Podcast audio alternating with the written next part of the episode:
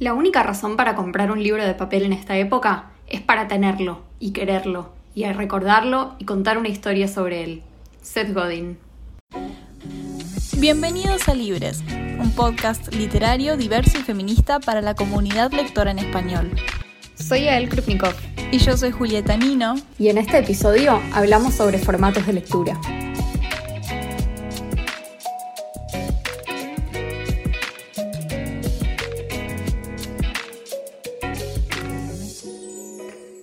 Hola, bienvenidos a un nuevo episodio de Libres. Tenemos un montón de novedades para compartir en el día de hoy. La primera es que estamos en TikTok y queremos que nos sigan. ¿Cómo nos llamamos en TikTok? Estamos como libres.podcast. Sí, sí, y estamos subiendo un montón de contenido. Tenemos muchas ganas de explorar esa nueva manera de compartir cosas con ustedes, así que esperamos que nos sigan y que les guste.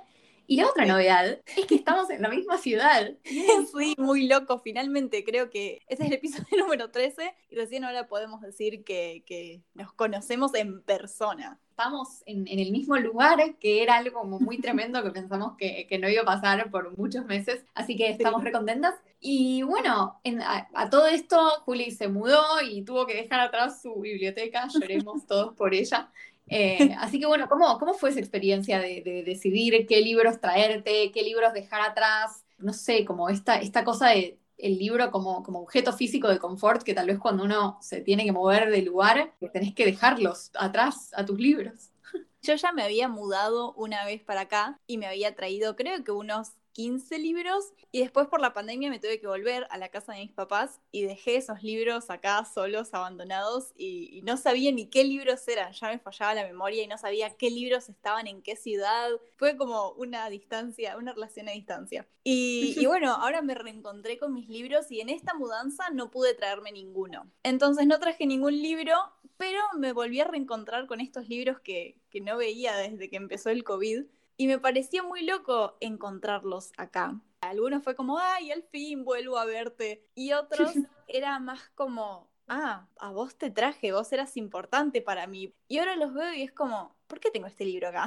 ¿Tan importante era? Claro, es como que vivir un año sin ellos te hizo olvidarte completamente de lo importantes que eran para vos. Pero a mí me parece re loco eso, porque yo pienso que en mi biblioteca digo, ay, no, si tuviera que elegir solamente 10 libros para, para llevarme, me sería imposible. Tengo tantos libros que son como físicamente muy importantes para mí, que tienen una historia, que me los regaló alguien, que están subrayados, que están firmados por autores. Como que, no sé, hay un nivel al que el, libro como objeto físico, más allá de que yo leo un montón hoy en día en ebook, la gran mayoría de lo que leo es, en ebook, y sin embargo sigo teniendo una biblioteca gigante de la cual no me puedo deshacer. Así que bueno, se nos ocurrió que, iba a ser muy interesante pensar un poco este tema de los diferentes formatos de lectura y cómo nos relacionamos nosotras con los libros de papel, con los nuevos formatos como ebooks o audiobooks y, qué nos pasa con, con, todo eso. Sí, es algo muy interesante para pensar porque en general solo es una cuestión de, bueno, en qué formato lees, das una respuesta y se acabó, pero en realidad hay mucho que discutir al respecto y yo como vos también leo, casi todo lo que leo es en formato digital, pero aún así hay algo alrededor de los libros en papel que te da no sé qué. Cualquier persona que nos esté escuchando y piensa en su biblioteca es como, no, no puedo vivir sin mi biblioteca, eso es literalmente imposible. Y después si lo tenés que hacer te lleva a estas cuestiones de, bueno, ¿qué libros elegirías? ¿Por qué ciertos libros sentís que los tenés que tener? ¿Por qué son diferentes a cualquier otro? Claro, sí. Yo creo que hay motivos especiales por los cuales elijo comprarme libros de papel. Incluso he llegado a leer libros en el ebook y después comprármelos en papel ya habiéndolos leído, porque digo, este es un libro que yo tengo que tener. Y yo creo que eso es algo que me pasa sobre todo con libros que siento que los voy a querer releer o que quiero subrayar muchas partes y después acordármelas. Y bueno, y también mm. libros que los tengo en papel porque tienen una historia, como dije antes, tal vez porque me los regaló alguien y tienen anotaciones de la persona, o porque son libros que pude conocer al autor y me lo firmó y eso es como re importante para mí. Eh, y no sé, creo que los libros, los libros tienen historias y, cuando uno tiene un libro de papel, siempre se acuerda, ¿no? De dónde lo leíste, tal vez el libro está fue cambiado por su entorno, tal vez estaba mojado o roto o algo así, y al revés, en vez de ser algo que a vos te molesta, te hace acordar al momento en el que lo estabas leyendo, como que tienen historias y, cuando uno tiene una relación especial con un libro, tenerlo en papel y, poder ver en el objeto todo lo que le pasó y todo lo que te pasó a vos con ese libro. Es muy especial. Sí, yo algunos libros los tengo subrayados de maneras muy horribles, pero aún así son libros que, que realmente me importan y quería tener conmigo, tipo pensando en los libros que me traje. Algunos eran solo por ser bonitos, por sus portadas, porque bueno, para generar contenido para nuestras redes había que tener portadas bonitas. Y bueno, algunos libros me los traje solamente de manera superficial y a veces así elegimos. Eh, así como cuando vas a la biblioteca y elegís un libro por su portada, que es algo que todos hacemos de vez en cuando. Pero después, como decís vos, elegís un libro por algo que pensás que vas a releer, que decís, bueno, tal vez algún día tengo ganas de volver a leerlo y me lo llevo. O, o libros que tienen una historia detrás, que son importantes para vos porque te recuerdan ese momento de tu vida, que tiene mucho que ver con esto de releer libros que veníamos hablando en episodios anteriores. Sí, y me gusta mucho y me parece re interesante lo que decís del libro como fenómeno estético también. Como que yo soy muy de entrar a la librería y decir, me voy a comprar este libro que ni lo conozco, tengo una lista de libros enormes que me quiero comprar, llego y digo, ay, me gustó esta tapa, me lo voy a llevar. Porque tengo tan pocos libros en papel que me gusta mucho que los que tengo sean estéticamente bellos y, que mi biblioteca sea estéticamente bella. Entonces me gustan mucho las tapas lindas y algo que también me encanta, o sea, amo si veo un libro con una linda textura, con la tapa, no sé, con algún material especial o algo así, me lo tengo que comprar. O sea, me parece hermoso, amo los libros con textura y es algo que muchas veces me lleva a comprar libros de papel que quizás en circunstancias normales no los compraría porque no son libros que yo digo, ah, esta historia me va a marcar para siempre. Y es interesante como muchas veces, o sea, veníamos hablando de esto como algo como súper profundo, ¿no? De decir, me llevo los libros que más me cambiaron la vida y los que tengo en papel son los más especiales, pero muchas veces viene de un lugar mucho más superficial, ¿no? De decir como, ay, no, este objeto me gusta, este, este libro es bello a nivel estético. Sí, porque los libros de papel como experiencia, como todo esto que vos venías diciendo de que tienen un valor personal, que son importantes para uno, que tienen una historia detrás, que es algo subjetivo que nosotros le imponemos al libro como objeto, viene ligado a, bueno, también la experiencia de leer, de tocar el papel, de olerlo, de ir a comprarte algo, de la experiencia de estar leyendo. Y una vez que lo terminaste, eh, a menos que lo vuelvas a leer, es solamente un objeto estético, que lo tenés ahí como, ay, qué lindo, y además le impones un valor, pero más allá de eso, es solamente un objeto, es algo bonito, que le sacás fotos, que lo tenés ahí, que lo mirás en tu biblioteca con la espina linda, como decís vos. Sí, es re interesante, nunca lo había pensado así. A vos como, como creadora de contenido visual, que, mm. aparte de leer y de escribir reseñas, haces mucho de sacar fotos y de filmar videos, ¿Cómo, ¿Cómo pensás eso cuando, cuando tenés que comprar un libro, cuando tenés, por ejemplo, que elegir una edición? ¿No sé, sentís que es algo que está mucho en juego? Que cuando uno quiere hacer contenido sobre un libro piensa en la dimensión estética del objeto del libro de papel. Sí, sin duda. Para mí, todo el tiempo, los libros que elijo, los libros que incluso a veces recibo, es como, ay, quiero una tapa de esta manera. También, como decís vos, qué libros son escasos en ciertos colores. Por ejemplo, tengo muy pocos libros amarillos y lo pienso así, como bueno, ¿para cómo se van a ver Ay, yo lo mismo.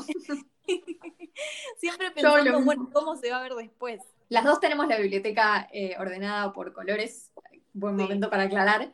Y, ah, y otra cosa muy interesante que también las dos dijimos y que la venimos hablando así en varios episodios, pero bueno, es un gran momento para ponerlo sobre la mesa. En este podcast somos pro subrayar libros, que sé que es un gran debate en la comunidad literaria, pero las dos nos encanta eh, anotar los libros, subrayarlos, resaltarlos, tener después ese, ese documento tal vez de cómo fue tu lectura. A mí con los libros que releo me pasa muchísimo que de las cosas más interesantes es mirar qué es lo que a mi yo del pasado le impactó y que decidió subrayarlo. Lo mismo también me encanta cuando leo un libro que me prestó alguien o cuando le presto a alguien un libro y esas notas se convierten en una especie de diálogo en donde vos estás leyendo con otro y estás viendo lo que subrayó el otro o el otro puede ver lo que subrayaste vos. Eso también es re lindo de los libros de papel. Sí, porque leer en papel es una experiencia en sí misma con un montón de cosas súper complejas e interesantes como las que decís vos, que por ahí en formato digital o en formato audiolibro no suceden. O bueno, sin duda no suceden. Y claramente cada formato de lectura tiene sus ventajas y desventajas, pero subrayar, por ejemplo, en los libros, en, en los libros digitales se puede, pero al mismo tiempo no tienes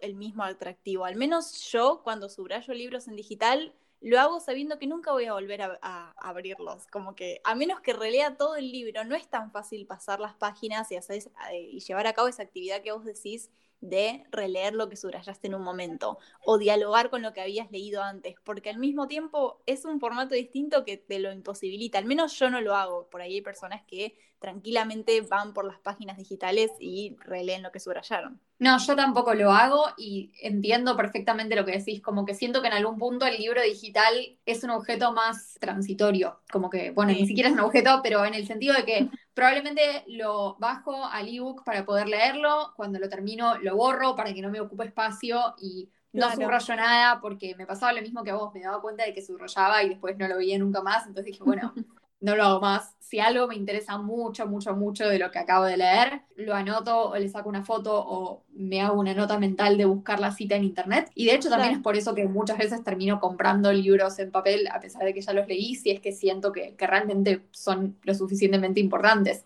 Pero en el ebook me pasa eso. El tema es que, bueno, ya metiéndonos con, con el tema de otros formatos de lectura y por qué, a pesar de todo lo que venimos diciendo, nos gusta leer en otros formatos que no son papel yo leo mucho y me gusta leer mucho. Y me gusta darle oportunidades a muchos libros muy diferentes, no sé, no, no tener que decidir, bueno, me encanta esta historia antes de comprármela. Me bajo mil libros, total, hay espacio, el ebook es una cosa re chiquitita en donde puedo tener un millón de historias almacenadas. Y si una no me gusta, leo 10 páginas y me doy cuenta de que no va, la borro y no hay drama, no hay problema. Como que tiene esta cosa más de dejarte leer más con un poco menos de carga de, bueno, esto, me compré un libro, entonces ahora lo tengo que terminar porque lo tengo ahí. Como que esto de poder borrar y decir, bueno, empiezo otro, ya está. Sí, también te desligas de esta obligación de, bueno, de tenerlo como objeto, como algo estético. Por ahí tiene una portada no linda.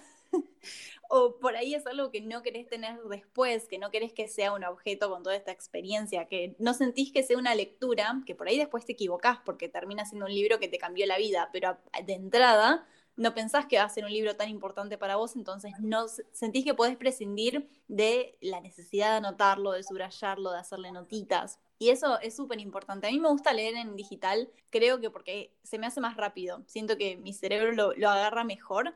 Y además de porque le puedo agrandar la letra, que para mí lo determina todo. Yo leo con También, una letra 50 y, y para mí es mucho mejor así. E, y es, portable también, lo podés llevar a todos lados, es mucho más cómodo y se adapta donde sea que estés. En cambio, el libro en papel es un objeto y como todo objeto es vulnerable al clima, al lugar, al espacio, a donde sea que estés. Sí, totalmente. A mí me pasa lo mismo. Yo cuando, cuando sé que voy a viajar o que voy a estar de acá para allá mucho en mi vida cotidiana por la ciudad, trato de siempre estar leyendo en el ebook porque además desde que conozco el ebook es como un poco es un viaje de ida, ya no te da ganas de arrastrar un libro de 400 páginas en la cartera que no solo que pesa y es incómodo, sino que también se puede mojar, se puede romper, le puede pasar cualquier cosa. Y, hmm. y sí, es, es, eso lo que vos decís, ¿no? Es que sea más cómodo, es que sea más rápido, a mí también me pasa, es más barato en general, es mejor para el ambiente, tiene como un montón de beneficios leer en ebook.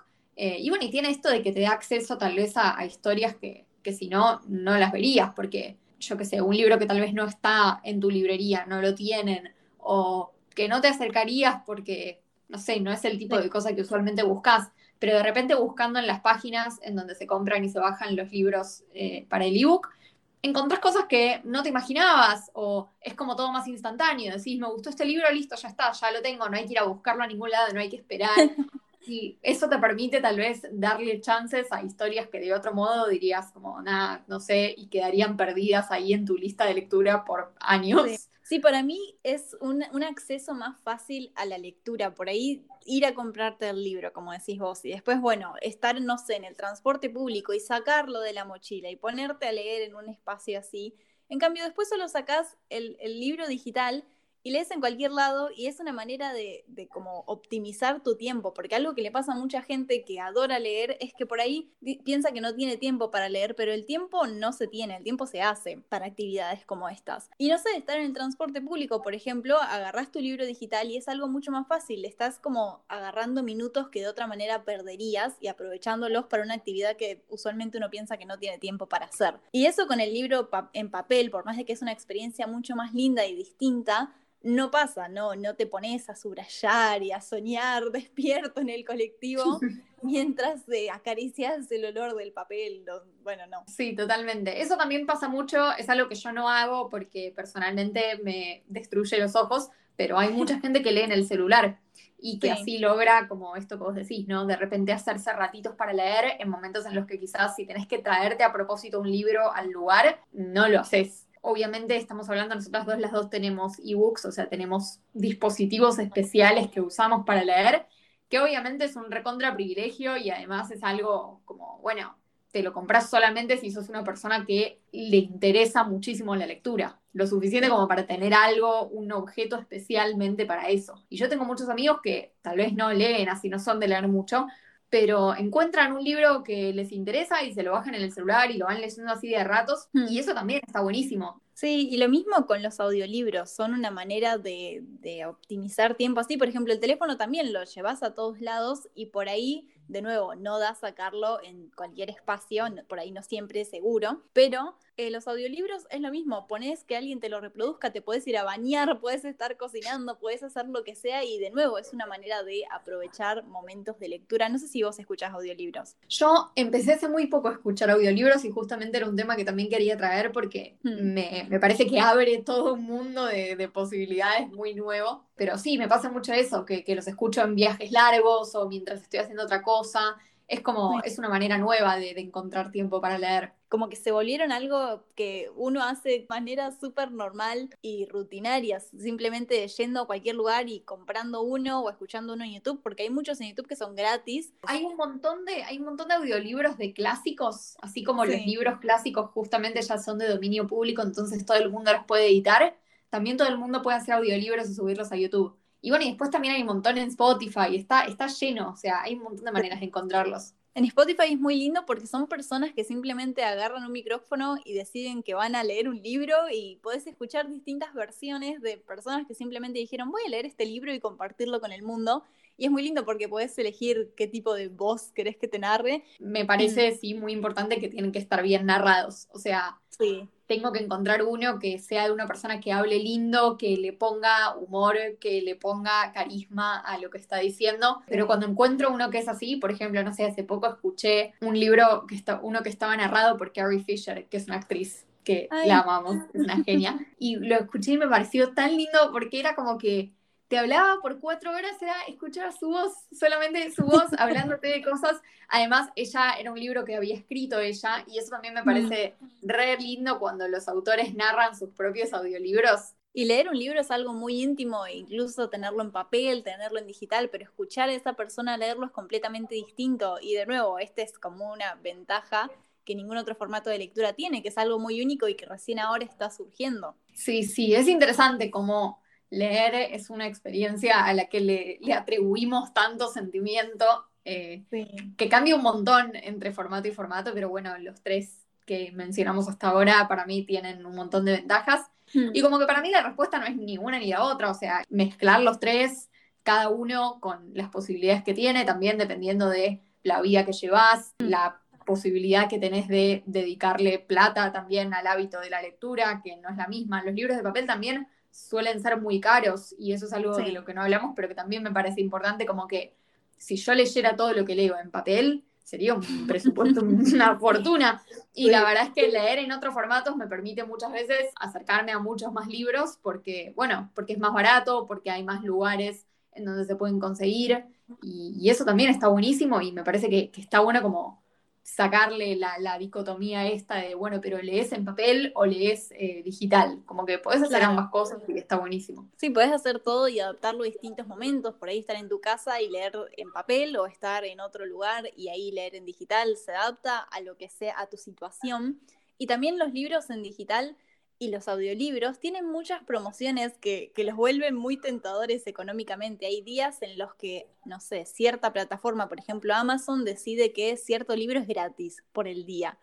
Y esas son cosas que, que, son muy locas, entonces siempre conviene, porque los libros en papel suelen estar todo el tiempo al mismo precio, muy caros, pero en cambio los audiolibros o los libros digitales en distintos lugares donde se venden, cada tanto hay un montón de descuentos o promociones o dos por unos o combos y siempre termina siendo más económico. Sí, eso está buenísimo. Y está bueno también que vas encontrando de a poco como nuevos lugares. Yo me acuerdo que mi primer ebook lo compré en el 2014, yo tenía 12 y una amiga más grande me enseñó cómo descargar los libros y cómo se hacía, cómo funcionaba el dispositivo. Y desde ahí como que yo misma fui encontrando otras páginas, me fui metiendo en otras plataformas, le fui mostrando a más gente cómo se hacía. Sí, yo me acuerdo que creo que tenía la misma edad que vos cuando, cuando me regalaron el mío también. Y mi familia me lo regaló completamente de sorpresa, ¿no? Me dijeron, che, ¿te gustaría leer en este formato? No solo me lo dijeron, me lo dieron y me dijeron, bueno, ¿te gusta tanto leer? Económicamente no es sostenible que quieras todo en papel, así que toma, si querés seguir, seguí mediante este formato. Y yo lo miré y dije, ¿qué? ¿Qué hago con esto? Es como el teléfono. Pero sí, uno va adaptándose a distintos formatos. Por ahí de entrada decís, no, esto no es para mí pero puede ser para vos en ciertas situaciones, en ciertos contextos, en ciertos momentos de tu vida, y eso nunca lo podemos saber de antemano. Sí, yo creo que hay mucha gente que tiene como este prejuicio de los ebooks, de como, ay no, pero los libros de papel, no sé qué, y también está la gente del otro lado que dice, pero no, adaptate al progreso, los libros de papel van a morir, y para mí no es verdad, o sea, yo creo que por un largo, largo tiempo va a seguir habiendo gente que aprecie los libros de papel y a su vez mm. va a seguir creciendo los libros digitales que es como la mayoría de la gente tiene más chances de acercarse a la literatura. Y eso siempre está buenísimo y es algo para celebrar cuando más personas pueden acercarse a la literatura y disfrutar de los libros. Así que eso, me parece que, que en vez de discutir entre el progreso y el hábito snob de coleccionar libros de papel porque son estéticamente bellos, como que podemos quedarnos con lo mejor de cada formato y, seguir disfrutando de leer de la manera que cada uno pueda y le sirva y le guste más. Retweet. bueno, no sé, y, vos ahora que, ahora que estás en Buenos Aires, como, ¿qué esperas de hacer crecer tu biblioteca, quedarte con solo estos libros y seguir leyendo en ebook hasta que vuelvas en el verano a tu casa? ¿Cómo, hmm. ¿cómo esperas que va a seguir tu, tu situación? Yo tengo la esperanza de que mi familia me envíe por correo los libros que quedaron allá. Algunos, obviamente, no me van a enviar una biblioteca entera, pero algunos que me gustaría tener acá ahora y también tengo la esperanza de vender o regalar o donar muchos de los que ya tengo y con esa plata, eh, si es que los vendo, comprar libros nuevos. Pero es una experiencia muy interesante la de formar una biblioteca nueva, porque, no sé, he crecido en comparación a lo que es mi biblioteca anterior.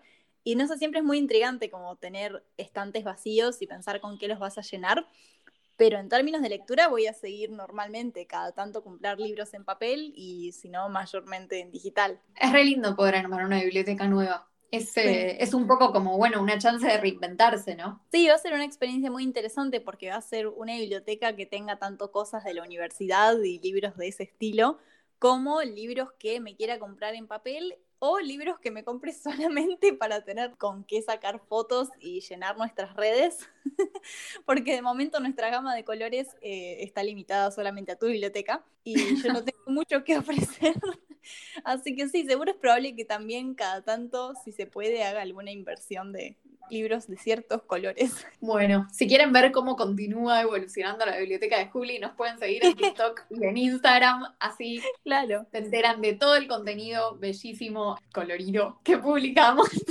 En TikTok somos arroba libres.podcast Yo soy arroba mi universo literario writer en Instagram. Y yo soy arroba Yakrupni también en Instagram. Y bueno, nos encanta compartir este espacio con ustedes. Nos vemos la semana que viene con un nuevo episodio. Y bueno, muchísimas gracias por escucharnos. Muchas gracias. Chao.